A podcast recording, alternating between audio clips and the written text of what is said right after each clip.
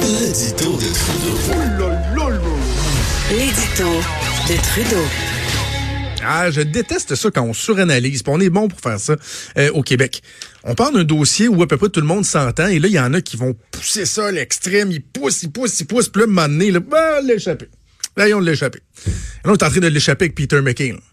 Tout le monde reconnaissait que Peter McKay, son français était pitoyable, mais là, on tombe dans une espèce de surenchère d'analyse, puis là, on est rendu à lire plusieurs de mes collègues que le fait que Peter McKay soit pas capable de dire « je serai candidat à la chefferie pour le Parti conservateur du Canada », comme il faut en lisant un télésouffleur, ça, c'est le symbole du rejet par le Canada anglais du Québec. Come on!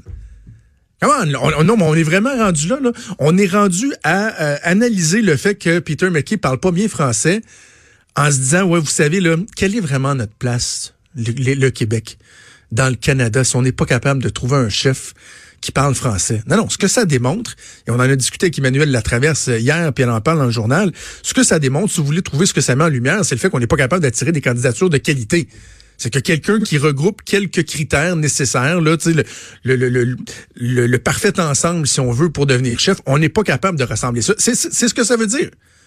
Et ça veut dire aussi que, bon, Peter McKay a pas fait les efforts au cours quoi des 15 dernières années pour euh, améliorer son français.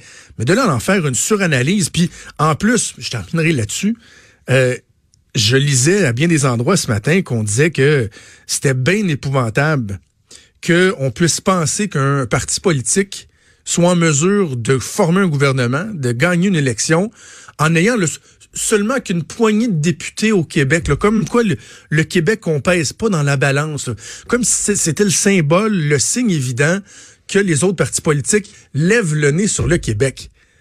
Bon, premièrement, euh, souvenons-nous qu'on a essayé de se séparer deux fois, on a essayé de sacrer notre camp deux fois, ça c'est une chose, mais deuxième chose, c'est que ça fait 30 ans qu'on vote, souvent même majoritairement, pour un parti qui n'aspire pas à gouverner, un parti souverainiste qui veut fracturer le pays, qui veut sortir le Québec.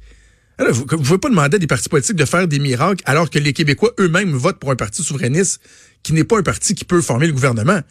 À un moment donné, il faut aussi avoir un peu de, logique dans notre analyse. Et s'il vous plaît, s'il vous plaît, arrêtons de tomber dans la surenchère. Peter McKay parle, parle mal français. Point à la ligne. Est-ce qu'il a le droit d'être candidat? Absolument. Est-ce qu'il a le droit d'être chef? Absolument. Vous savez quoi? Ultimement, ce sont les militants du Parti conservateur du Canada qui vont juger à savoir si c'est un, si c'est un frein. Et après ça, ce seront, euh, ce sera la population, à devenir un coup, il devient chef, qui décidera s'il est apte à devenir un premier ministre. Il n'y a pas là, de, critères obligatoires ou quoi que ce soit. Le problème, c'est que les conservateurs eux-mêmes avaient mis la barre très haute en disant non, non, c'est une condition sine qua non, et finalement, ils se rendent compte qu'ils sont pas capables de remplir euh, cette condition-là, donc ils se rabattent. Mais là, chez moi, la suranalyse, puis oh, Québec, on devrait être souverainiste, puis bon, on n'a plus notre place ici. C'est un peu, un peu moche comme discours.